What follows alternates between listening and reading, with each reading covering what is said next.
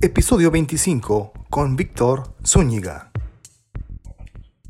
Estimados amigos de Monitor Nacional Anticorrupción, es un placer estar con ustedes. El día de hoy tenemos el gran privilegio de tener con nosotros a una persona a quien académicamente admiramos mucho y también respetamos mucho el grado de compromiso que tiene con las causas eh, académicas y sociales. Nos referimos al doctor Víctor Zúñiga. Doctor, muchas gracias por su tiempo. No, muchas gracias a ti, Aaron, y por tus palabras también. El doctor Víctor Zúñiga es profesor de Sociología del Tecnológico de Monterrey Campus Monterrey y miembro del Sistema Nacional de Investigadores Nivel 3. Desde 2002 es director de la revista Trace sobre procesos mexicanos y centroamericanos. Sus más recientes publicaciones aparecen en muchas revistas eh, nacionales, eh, destacando temáticas como eh, los estudios de corte en migracionales, pero también, lógicamente, el debate sobre la realidad antropológica en nuestros días. Sobre eso vamos a echar el día de hoy nuestra platicada, así que, estimados amigos de Monitor Nacional Anticorrupción, vamos a conversar sobre una de sus últimas publicaciones, eh, aparecidas el año pasado, el 2008, intitulada Historias de Corrupción Cotidiana, un estudio antropológico de la corrupción ordinaria en Nuevo León. Y aquí surge la primera eh, gran pregunta, doctor. Corrupción ordinaria, ¿a qué nos referimos con esto? Hay una diferencia sustantiva entonces de gran corrupción, una corrupción institucional, corrupción de cuello blanco. ¿Qué refiere la corrupción ordinaria y cuál es el enfoque con el que entraron a trabajar este estudio, doctor? Eh, la literatura la identifica también a esto que llamamos corrupción ordinaria como la microcorrupción, la que se puede llevar a cabo en la vida cotidiana, pero lo más importante de todo es que es el tipo de corrupción o de actos de corrupción o prácticas de corrupción eh, a las que, en las que participamos, observamos o somos cómplices o somos víctimas, pues la mayor parte de los ciudadanos, no, no, no, no es aquella a la que solamente tienen acceso los muy ricos o los muy poderosos o los muy influyentes. Ese, esa, la gran corrupción o la corrupción extraordinaria en realidad ni se puede estudiar, solamente los policías pueden indagar esas cosas, ¿verdad? Mientras que la corrupción ordinaria, esta que se vive de manera cotidiana, es en la que participamos prácticamente todos. Y por eso nos parecía pertinente hacer un estudio sobre esto y no caer en la tentación típica de muchos medios de comunicación de rasgarse las vestiduras ante actos de corrupción portentosos, cuando pues muchas veces nosotros los ciudadanos comunes y corrientes estamos participando de maneras variables, de manera variable, pero ahí estamos participando en eso, ¿verdad? Y en ocasiones en, la corrupción ordinaria se sitúa en una zona gris, de manera que los mismos que participan o la provocan o se benefician no están tan seguros de diferenciar una propina de un soborno, de una extorsión o de una dádiva o de un regalito al profe, etcétera. Yo creo que con eso pude comunicar, comunicarte a ti, Aaron, y a tu público lo que entendemos por corrupción ordinaria. Muy bien, entonces una manera también de conceptualmente de separar muchas otras formas de corrupción, buscando también las prácticas eh, comunes más directas al ciudadano, pero sin caer lógicamente ¿no? en este debate si la corrupción es constitutiva del eh, ensamblado eh, cultural del mexicano. Pareciera, doctor, muchas veces que olvidamos ¿no? que hemos sido durante muchos años pobres, pero no durante muchos años hemos sido corruptos. ¿no? Pareciera que se establece una relación de igualdad ¿no? entre pobreza, eh, y corrupción, ¿no? Cuando, bueno, la situación es que pues no es así, podemos ser, lógicamente, podemos ser eh, pobres, pero no necesariamente tenemos que ser corruptos. En esta lógica, lo que me gustaría comentarle es que ustedes han planteado en el libro eh, proceder a través de casos o experiencias cotidianas. ¿Cómo llegan a estas 49 historias de corrupción que en el libro Historias de Corrupción Cotidiana, un estudio antropológico de la corrupción ordinaria en Nuevo León se conjuntan. Hubo eh, una eh, distribución de casos entre quienes participan con usted en el libro o cómo proceden, cómo surge la idea de generar la narrativa cotidiana de la corrupción y traerla de las experiencias. En realidad es un procedimiento típico de la antropología, que es la historia de vida. Lo único que aquí varía es que los miembros del equipo de investigación, que todos se convirtieron en coautores, algunos estudiantes de doctorado, otros egresados de maestrías y otros ya investigadores más o menos consolidados, eh, tuvimos que buscar individuos de nuestra entera confianza que estuvieran dispuestos a narrarnos, a relatarnos una situación en donde se apareciera el fenómeno de la corrupción ordinaria. Estas prácticas que nosotros las catalogamos ahí, de hecho el libro está, el índice principal del libro está por tipos de corrupción, desde, la, desde el soborno y la extorsión, que son las más comunes, hasta el aumento artificial de precios, etc.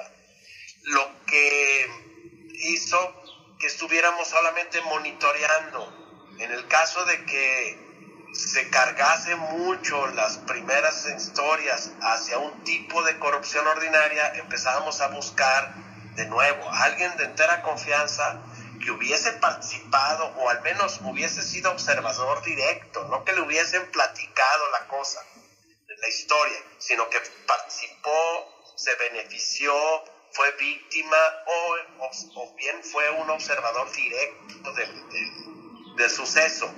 Nosotros, eh, aquí hay una, una, un aspecto muy importante que tiene que ver con la, el enfoque antropológico. A nosotros no nos interesaba el modus operandi del, de, la, de, la, de la corrupción ordinaria, nos interesaba el opus operatum, es decir, a mí me tocó entrevistar a alguien que, fue maestro por muchos años, participó en una sección del Sindicato Nacional de Trabajadores de la Educación y empezó a, narrarme, es que para conseguir una plaza lo tenían que hacer esto, lo otro y aquello, pagar 35 mil pesos y ponerse de acuerdo con el líder sindical.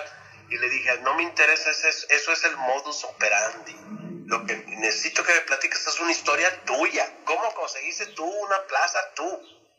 Y ya cambió el, discurso. Entonces, todas las historias son historias de personas que participaron en la corrupción, estuvieron de acuerdo con ella, la justificaron o fueron víctimas, están en desacuerdo, pero no en ningún momento eh, denunciaron a ninguna autoridad de, suerte que de alguna manera se hacen nos hacemos cómplices, porque aquí es, es, el nos. Y respecto a la acotación que planteaba Sarón, sí me permito hacer algo muy breve. E, esa ecuación pobreza, corrupción, cultura, etcétera, no la encontramos nosotros. No, no existe eso. Más bien hay un, lo que nosotros encontramos es una especie de déficit moral en muchos de los interlocutores. Es decir, que lo que tú y yo y muchos eh, miembros de, la, de tu audiencia catalogamos como corrupción, hay un segmento grande de la sociedad que lo considera como algo que, que lo naturaliza, pues, ese sería el término, que lo convierte en normal y necesario. Es así como, ese es un hallazgo que encontramos el déficit moral de un buen segmento de la sociedad mexicana. Eso tiene entonces... Un segmento importante. Entonces, eso tiene una, buen, tiene una buena connotación, tiene un buen mensaje, ¿no? También puede eso significar de que con un proceso de educación, un proceso de moralización, un proceso de fortalecimiento de la dimensión ética, pueda eh, salirse adelante con eh, esto, este tipo de, de bueno, conocimiento y valores que norman la conducta de los sujetos. Entonces, si existe la posibilidad de reforzar eso, pues sería algo que habría que plantear desde el punto de vista, incluso, doctor, quizá desde los modelos educativos, pero ahí hay una gran eh, enseñanza. Ustedes mismos han hecho siete recomendaciones. Al final de estas 49 eh, historias que han eh, trabajado como experiencias de vida, han resumido ¿no? para la sociedad civil siete recomendaciones. Voy a enunciarlas. La primera es convocar a las pequeñas y medianas empresas a través de sus organizaciones para que adopten los códigos de ética que ya son una tradición en las grandes empresas. Es la primera. La segunda es que la corrupción está desalentando a empleados y profesionales, que produce un desprecio por las organizaciones, alimenta el cinismo entonces de los colaboradores, lo que hay que evitar. La tercera de las recomendaciones que hacen de estas siete es proponer a gobiernos y empresas el fortalecimiento de la credibilidad y legitimidad de las licitaciones. Hay una cuarta, ¿no? Fomentar alianzas educativas por niveles escolares, primarias, secundarias, preparatorias, técnicas y universidades también, ¿no? Para una educación por la honestidad. El 5 es evitar las campañas cosméticas basadas solamente en el eslogan que pues hablan de la corrupción como eh, algo eh, simplista. El punto número 6 de sus recomendaciones es invitar a los usuarios a enriquecer el programa nacional incorruptible, que es una aplicación también de sociedad civil para la denuncia de actos de corrupción. Y el 7 es crear un nuevo indicador para la observación ciudadana, ¿no?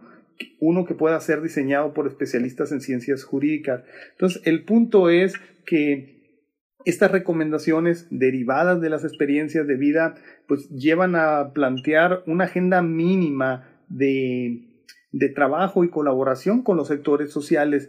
Esto, ¿cómo podríamos eh, desarrollarlo? ¿A qué deberíamos dar paso? ¿A una serie de eh, compromisos con la sociedad civil? ¿O cómo puede imaginarse esto, doctor? Aaron, si me permites, y, ofreciendo un dato al auditorio que pudiera resultarles uh, interesante. La educación básica en México, desde el preescolar, ahora ya incluyendo la preparatoria, en ningún punto, salvo error mío, pero revisamos nosotros los documentos, en ningún punto se establece como objetivo sustancial de la formación del moral de nuestros, eh, de, las nuevas generaciones, en la inculcación de la honestidad. En ningún, ni la palabra honestidad aparece en la reforma educativa, en los, en, el plan, en los planes eh, eh, sexenales de mejora de educación, no aparece la palabra honestidad. Entonces es algo muy curioso porque entonces la educación básica, que es la que forja el, alma ética de una generación, pues no, no, no está, no se convierte en una aliada de todos los que, nos, los que queremos que en México podamos construir una sociedad más honesta, más creíble. Entonces se le dedica mucho tiempo a honores a la bandera, una gran cantidad de tiempo a, la, inculcación del patriotismo y, los héroes, al nacionalismo mexicano, ese, los colores y no sé otras cuantas cosas, y no a la formación eh, de los niños y los adolescentes en términos de, de la inculcación de la honestidad. Yo creo que el magisterio mexicano sería un aliado natural y eh, formaría parte de esta acción. Nos tomaría probablemente una década empezar a tener jóvenes que le digan a sus papás, oye papá, no le estés dando una mordida de tránsito. Los jóvenes de hoy, Aarón, observarás que son mucho más sensibles al cuidado del medio ambiente que lo que fueron sus padres y sus abuelos, y no digamos sus bisabuelos. Claro. Esa es la acción de la, de la escuela y la universidad. No viene de padres que, que no tienen ninguna sensibilidad por el medio ambiente, no pueden, no pueden producir hijos sensibles, porque eso sería contrario a la lógica aristotélica. Una, un efecto tiene una causa. Padres que tiran la basura como sea y que no que consideran que la ciudad es un basurero, producen niños y adolescentes que ven a la ciudad como un basurero. ¿Cómo es que se transformó de una generación a otra? Pues es gracias a las escuelas y a los maestros, a las universidades. Entonces yo creo que sí podríamos intentar mandar este mensaje. Son las escuelas desde el preescolar hasta la preparatoria, incluyendo posteriormente las universidades. Un, detallito más y con esto concluyo esta parte. Las universidades muchas universidades públicas y privadas están haciendo un, esfuerzo loable por reducir la deshonestidad académica, es decir, que no anden copiando los exámenes, que no anden plagiando autores, esas cosas. Sin embargo, pues yo creo que las universidades deben producir profesionistas honestos, porque pues estoy muy de acuerdo que no plagien los estudiantes, pero luego salen de la universidad y empiezan a elevar precios eh, como lo muestran varias de las historias, egresados de universidades prestigiadas del país elevan los precios artificialmente para fastidiar a los consumidores. Y esa es una forma de corrupción, no es, no es ser inteligente, es ser corrupto. En fin, ahí está pues el reto, es como tú lo planteas, educativo, y eso es esperanzador, quiere decir que si hay salida.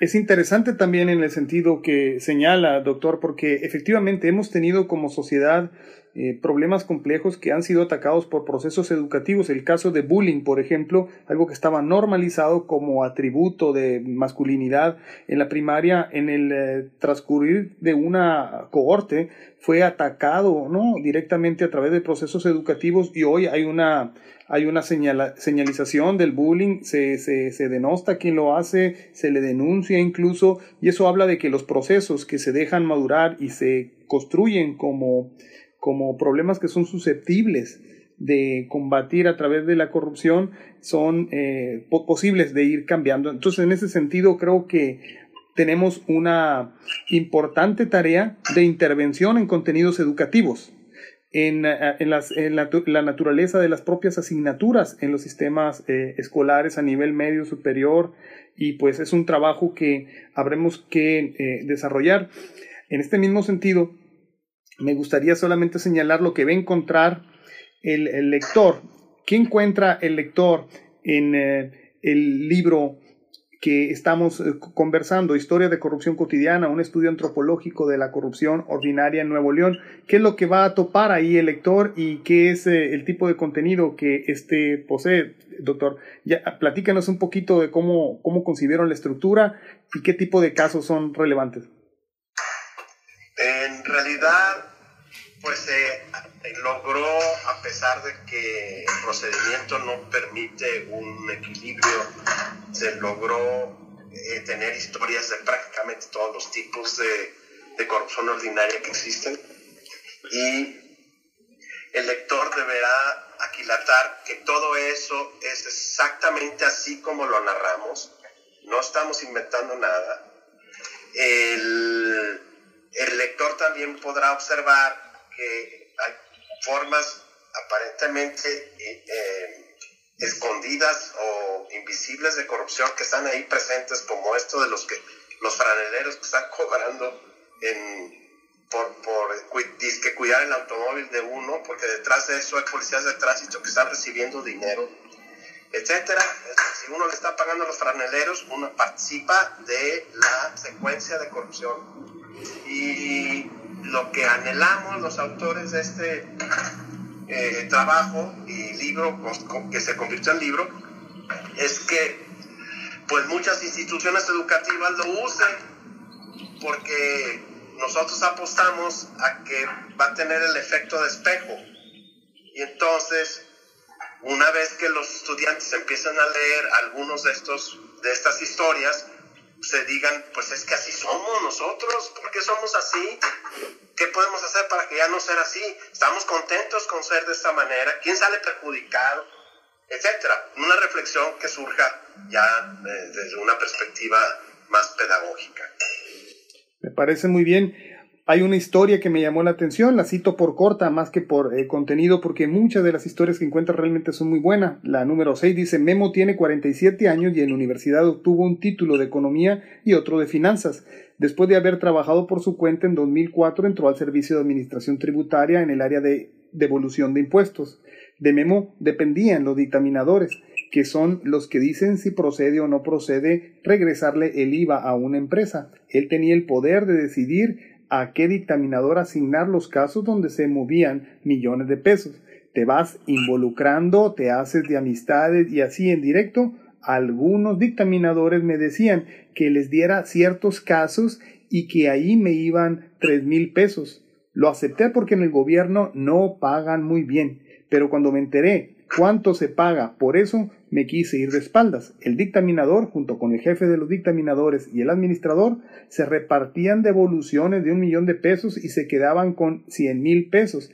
Ahí fue cuando empecé a conocer cómo se movían las cosas en el SAT hace 10 años. Esta historia no termina, he leído solamente la mitad, pero quiero decirle a todos los que nos siguen a través de Monitor Nacional Anticorrupción que es el tipo fluido, fresco, de una prosa que fue construida para proteger informantes, que fue utilizada a través de eh, el análisis de la entrevista a profundidad y en ello yace la mano de la antropología. Hay un quehacer etnográfico involucrado en esto, doctor, y cuáles fueron los contextos en donde se da esto. ¿Se da en, el, eh, en la calle? ¿Se va y se les visita? ¿Cómo se construyeron estos relatos, doctor? Es que fue de esa manera, aunque nosotros fuimos a localizar cada uno de los miembros de del equipo a los amigos nuestros que nos tuvieran confianza, ¿verdad? Aún así hubo algunos que se sentían un poco con miedo de que fueran identificados, pero como cambiamos todos los referentes, es casi imposible. Y para los que tenían más pavor, hasta cambiamos el género. En lugar de ponerle ingeniero, le pusimos ingeniera y ese tipo de cosas que no cambian la historia finalmente. y ventajosamente salió balanceado. Hay contextos como los de los permisos de construcción en, en, el, en gobiernos municipales, hay luego la Policía Federal de Caminos y su involucramiento con los ministerios públicos ah, en, lo referente a, los, a las empresas de transporte eh, eh, pesado, de mercancías. Hay, claro, un par de historias sobre policías de tránsito, o tres quizás. Eh, tenemos también casos de hospitales, preparatorias, universidades, en fin, se, el Instituto Mexicano de Seguro Social, creo que se abarcó un buen abanico de circunstancias en donde la corrupción ordinaria se, presenta. Pues eh, la verdad es que sí, este libro ¿no? sobre la corrupción ordinaria en Nuevo León es un eh, vivo espejo de casos eh, cotidianos. Recomendamos muy ampliamente su lectura y ahora les vamos a decir dónde pueden descargarlo. En www.soyhonestohoy, así todo. Repito, para quienes tengan interés en darle lectura a este texto,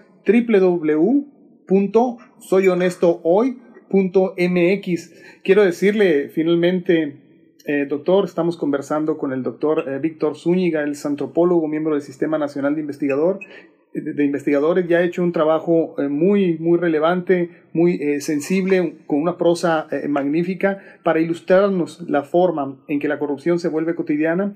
Doctor, este tipo de literatura este, pareciera esa que uno puede llevarle el domingo y este, tomarla con una buena taza de café. Quiero decir esto, es una literatura que no espanta por su profesionalismo, a pesar de que tiene una serie de... una introducción conceptual muy firme, eh, uno se deleita mucho con el tipo de prosa que tiene en su interior, así que pues puede llegar, creemos, a un amplio número de personas que, así es, con la taza en la mano, con un buen café el domingo por la mañana, pueda hacer ejercicio de, este, de esta lectura. Efectivamente, pues tenemos un libro que es muy bueno en el tipo de prosa, que conjuga lo conceptual, pero donde predomina el tipo de prosa fluida. Esperemos que pueda llegar a mucha eh, población y recomendamos ampliamente su lectura. Eh, doctor, no nos queda a quienes conformamos eh, parte del equipo de Monitor Nacional Anticorrupción, sino darle las gracias por permitirnos este, conversar acerca de esta obra. El agradecido soy yo, Aaron. Muy bien, pues de esta manera, estimados amigos de Monitor Nacional Anticorrupción, concluimos nuestro podcast del día de hoy y les damos las gracias por seguirnos en iTunes, en Spotify y en Anchor. Se despide su amigo servidor, Aaron Grajeda Bustamante. Muchas gracias. Esto fue Monitor Anticorrupción México espacio de vinculación entre organizaciones de la sociedad civil y comités de participación ciudadana, dedicado a fortalecer la lucha contra la corrupción. Visítanos en www.monitoranticorrupción.org y también en nuestras redes sociales, Facebook e Instagram. Hasta pronto.